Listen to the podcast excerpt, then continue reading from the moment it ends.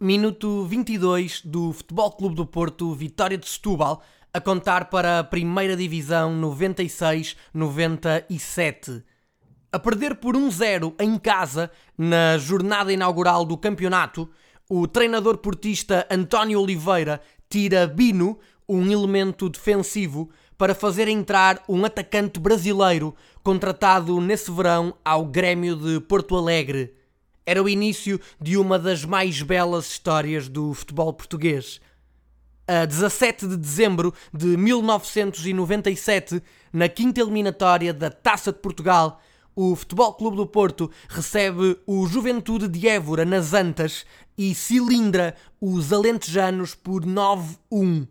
O protagonista deste episódio entrou ao intervalo para o lugar do polaco Mielkarski e em 45 minutos marcou 7 golos.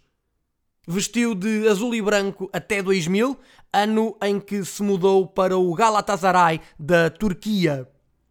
Após uma temporada em Istambul, regressa a Portugal para representar o Sporting, onde consegue o melhor registro de golos numa edição do campeonato, 42 em 2001-2002.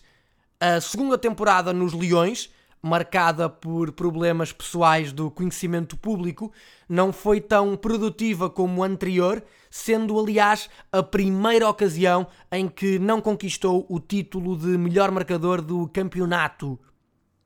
Depois de sair do Sporting, passou por Inglaterra, Itália, Brasil, Espanha, Argentina, Chipre, Austrália, Bulgária e, pelo meio, na temporada 2006-2007, regressou a Portugal para representar o Beira-Mar, onde disputou 13 partidas e marcou 4 golos.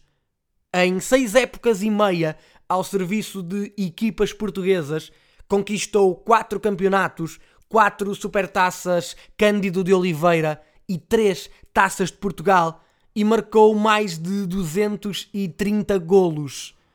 Em 1999 e 2002 foi o melhor marcador dos campeonatos europeus, arrecadando por isso a Bota de Ouro. Foi internacional A pela seleção brasileira em 10 ocasiões e apontou um golo frente à Tailândia em fevereiro de 2000. Teve uma carreira de extremos alcançou o topo para depois bater no fundo. Talvez quisesse perceber os pássaros ou saber por que dão cedo os casulos, mas algo me diz que isso já são sonhos a mais. Por isso, limitemo-nos a recordá-lo a voar sobre os centrais. Falo de Mário Jardel. Eu sou o Paulo Freitas e este foi o 16 episódio do podcast no mundo dos que são grandes. Até breve.